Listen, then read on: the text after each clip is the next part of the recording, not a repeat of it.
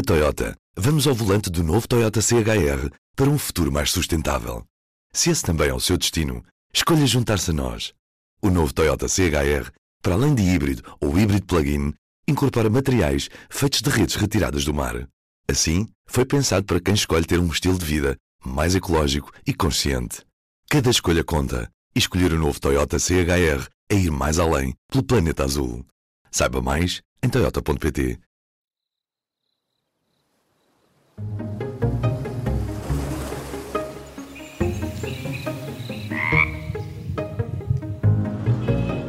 Este é o azul.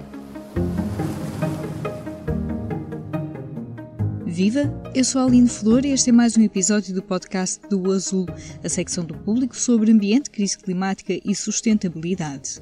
Hoje vamos falar das chamadas novas técnicas genómicas.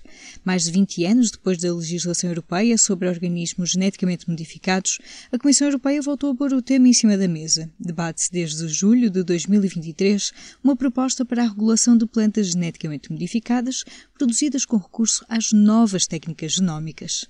Depois de vários meses de análise, os eurodeputados da Comissão de Ambiente no Parlamento Europeu aprovaram uma posição em que subscrevem a criação de duas categorias diferentes para estas plantas com novas técnicas genómicas, cada uma com o seu conjunto de regras. Propõem ainda acabar com todas as patentes de plantas desta natureza, de forma a evitar problemas para agricultores e criadores. Para perceber o que está em causa na regulação da edição genética, neste episódio do podcast Azul ouvimos Jorge Canhoto, professor associado da Universidade de Coimbra e presidente do Centro de Informação de Biotecnologia, o CIB.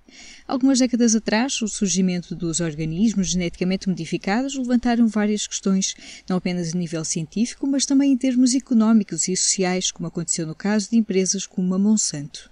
Professor, este debate que fazemos agora sobre plantas modificadas com recurso a estas novas técnicas genómicas, qual é a diferença entre esta conversa e a dos OGMs que entraram no debate público há cerca de 40 anos? Sim, já vai. Parecendo que não, o tempo passa rápido. A edição genética é, um, é, uma técnica muito.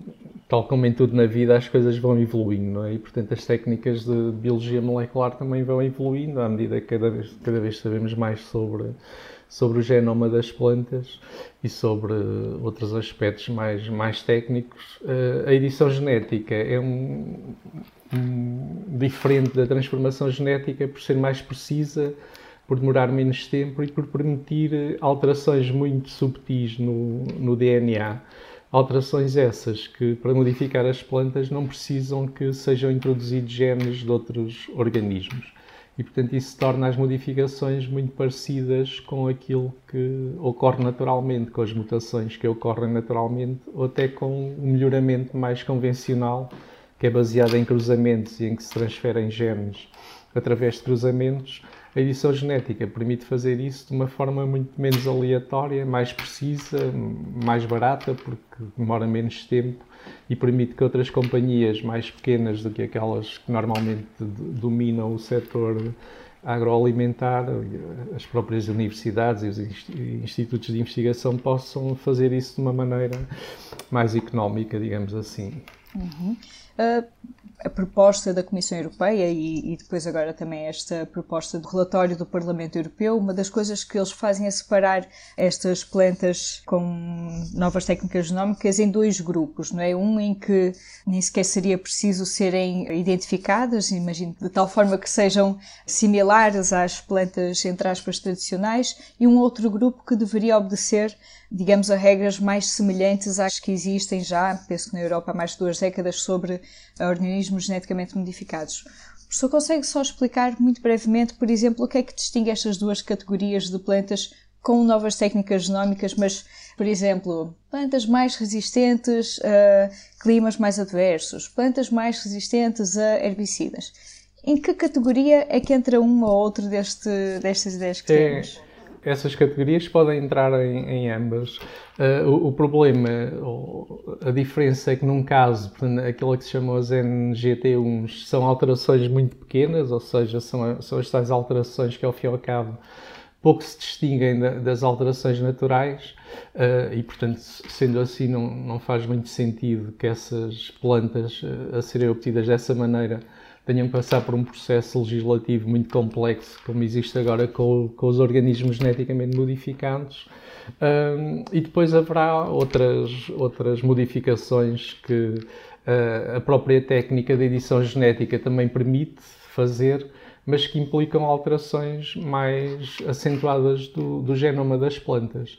Uh, a, a minha opinião pessoal é que não faria muito sentido, mas uh, eu acho que é melhor termos pelo menos algumas plantas que já, que já possam ser cultivadas pelos agricultores e que possam ser produzidas pelos cientistas do que não termos nada. E, portanto, nesse sentido, parece-me que a decisão da, do Parlamento Europeu é, é sensata e, vai no bom caminho. Esperemos que se possa chegar ao fim com uma legislação que, pelo menos, permita algumas modificações já com base nesta tecnologia, porque é, é melhor ter isso do que não ter nada. Uh, e, depois o, tipo de modificações podem ser modificações que podem levar a plantas mais resistentes à seca, por exemplo, que sejam mais eficazes do, do ponto de vista de fotossintético, da, da absorção de elementos minerais. Ao fim e ao cabo, uh, plantas que ajudem a aumentar a, a produção, ajudem a produtividades cada vez mais elevadas permitam fazer face a um, a um, planeta que tem uma população que não para de aumentar, não é? Nós estamos aqui neste cantinho e não somos poucos, mas na realidade já somos 8 mil milhões, com tendência para aumentar. Temos as alterações climáticas que trazem novas pragas e novas doenças e novos desafios, e esta tecnologia pode ajudar muito nesses aspectos para além de modificar as próprias plantas, ou seja, no, sentido até muitas vezes de uma de uma melhor segurança alimentar. Há algumas plantas que têm compostos que são alergénicos e que podem ser eliminados por esta tecnologia. Estou-me a lembrar dos amendoins, por exemplo. Há muitas pessoas que são alérgicas, mas é, é só um exemplo dentre o grande leque de possibilidades que se abre com, com esta tecnologia. Uhum. Eu perguntava de um ponto de vista mais económico e social questões que têm sido muito levantadas neste debate, que tem que ver, uh, portanto, falava agora, por exemplo, de precisamos também uh, de apurar as nossas técnicas agrícolas para garantir não é, essa segurança alimentar e, por isso, uma das preocupações também que foi introduzida neste debate é a questão das patentes, não é, de não poder haver patentes, de forma que, de facto, uh, o acesso a esta, este progresso seja mais facilitado. Podia só explicar um pouco quais são os termos deste debate? Por norma quando se fala nisso? Atualmente, para as plantas poderem ser cultivadas, não é? Eh, sei lá, se eu quiser cultivar uma variedade qualquer, vamos imaginar que eu quero cultivar uma, uma variedade que foi agora obtida por edição genética, ainda não existe, mas uh, supondo que, que, já existe e que já é permitido. Eu só posso cultivar essas variedades se elas estiverem inscritas no catálogo nacional de variedades ou no catálogo europeu de, de variedades e, portanto, uh, essas variedades têm direitos de obtentor, porque há, há, há pessoas que desenvolvem essas novas variedades, uh, mas, mas as modificações não podem ser patenteadas, ou, seja, esta aprovação pelo Parlamento Europeu, segundo o que eu percebi que estive a ler na, na página da, do Parlamento Europeu é que, ou, embora a, a, legislação tenha passado com algumas modificações relativamente à proposta original, ela vai obrigar a que não, sejam, não seja permitido a obtenção de patentes com, com estas tecnologias aplicadas às plantas. Portanto, não, não vamos na Europa ter eh, plantas que vão ser patenteadas, elas vão ter que ser inscritas no catálogo, como todas as outras variedades, obtidas de qualquer maneira, ou por mutagenes, ou por cruzamentos, ou aquilo que for, têm que estar no catálogo de variedades, mas não têm patentes. Ou seja, não há pagamento de, de patentes porque isso a, legislação europeia não permite. Uhum. Em termos dos riscos ou princípio da precaução, quais são de, de, facto as precauções que, por exemplo, do, do, até da sua experiência, não é? imagino que a dimensão ética seja uma parte muito importante também do seu trabalho, né? de como desenvolver isso com uh, as balizas necessárias eu, eu primeiro gostava de dizer uhum. que o, o, princípio da precaução é um, é um princípio interessante, não é? Mas se nós levarmos o princípio da precaução à letra, quer dizer, nós não fazemos nada. Eu não saio aqui da minha secretária porque posso cair nas escadas, todos os anos em Portugal morrem dezenas de pessoas em desastres de tratores e então não, ninguém pode andar de trator, enfim. Mas o, o que eu queria dizer agora de uma maneira mais a sério é que os países têm entidades reguladoras que regulam os alimentos que são consumidos. E, portanto, uh, nos Estados Unidos é a, a, FDA, na Europa é a EFSA, em Portugal é a Direção-Geral de, de, Alimentação e Veterinária, e, portanto, essas, essas entidades são responsáveis por controlar aquilo que é produzido em termos alimentares. E, portanto, se algo não está de acordo com, com a legislação, não pode ser comercializado. E parece-me que a partir do momento em que a legislação permite que estas plantas possam vir a ser utilizadas e se elas não, não colocarem, obviamente, nenhum problema em termos de saúde ou em termos ambientais, não vejo porque é que tem que haver o, tem que ser aplicado o princípio da precaução, quando ele não é aplicado a outras técnicas que têm um resultado semelhante. Eu posso obter plantas por mutagênese essas plantas chegam facilmente ao mercado e, e, ninguém se preocupa com o princípio da precaução, embora também haja manipulação do, do, DNA. Ou se eu fizer cruzamentos entre plantas, também estou a fazer alterações no DNA, também aí ninguém fala do princípio da precaução. Acho que isso é só mais um subterfúgio para assustar as pessoas, muitas vezes, do que propriamente uma coisa real que, na maior parte dos casos, não tem fundamento científico. Se eventualmente alguma empresa alguma entidade quiser produzir uma planta, ela tem que passar pelos organismos reguladores e esses organismos reguladores têm que ter maneiras de fiscalizar e, e se o produto não for uh, de acordo com a lei, tem que dizer às empresas que é aquilo que acontece na realidade nos, nos países como na Europa, nos Estados Unidos, no Brasil, na Argentina, por aí fora é o que na realidade se passa. Ou seja, acredita que havendo essa necessidade de, pronto, apesar de não haver patentes, mas sendo sempre necessária a aprovação, isso vai ser um processo suficiente Sim, para claro. que. Como é com as outras plantas que são produzidas. Sim, porque a ideia que penso que se coloca e, e tem que ver com dar passos demasiado rápidos podem prejudicar algumas, digamos, equilíbrios que normalmente são mais lentos. A natureza também vai. Sim, mas aqui acho que estamos a dar é passos muito lentos. Ou seja, já estamos com.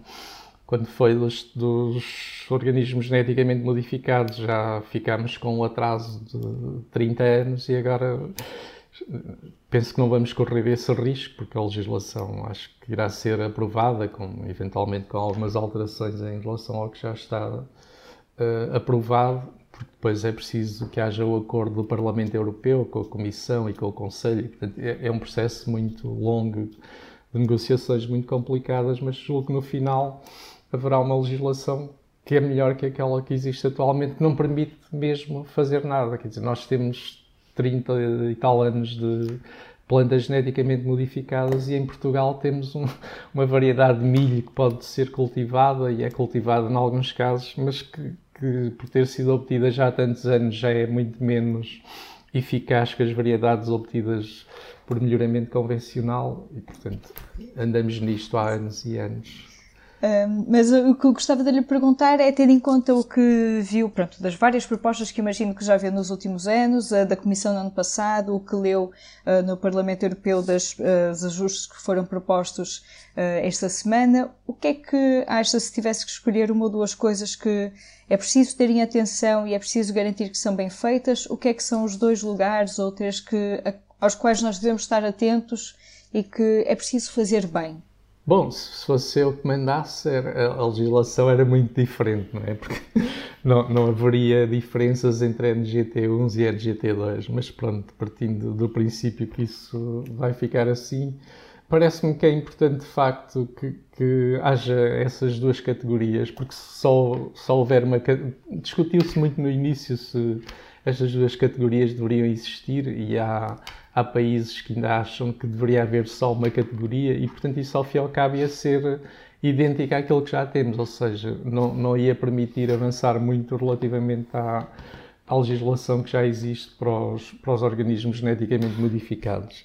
E, portanto, parece-me que a legislação deve ser específica para, para a edição genética, deve deixar de fora os organismos geneticamente modificados deve permitir estas duas variantes, com pequenas alterações a serem aprovadas sem que seja necessário uma grande, uma grande quantidade de burocracia, como, como existia até aqui, portanto, que seja um processo relativamente simples. E, obviamente, eu, eu também sou consumidor e, portanto, não quero que cheguem ao mercado coisas que, que eventualmente não têm muito interesse e, portanto, que, que as agências de regulação possam cumprir as suas funções e é, isso, é para isso que elas existem, não é? Professor, houve alguma coisa importante que eu não tenha perguntado? Não, que, uh, o, o, meu problema é que estas coisas são muito discutidas em, em, termos de duas visões. Há aqueles que são contra e aqueles que são a favor das, das tecnologias. É uma espécie de Benfica Sporting e muitas vezes com, com argumentos que, nem, que não fazem muito sentido. Portanto, acho que tem que haver aqui algum bom senso. Este foi mais um episódio do Azul, o podcast da secção do público sobre ambiente, crise climática e sustentabilidade.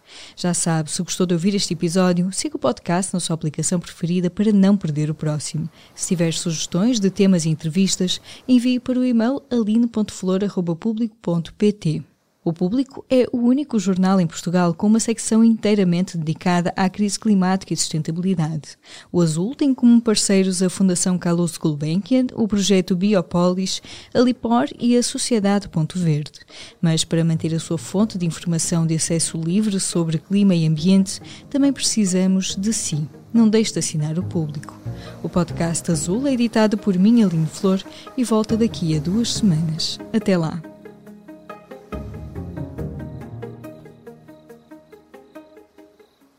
O público fica no ouvido.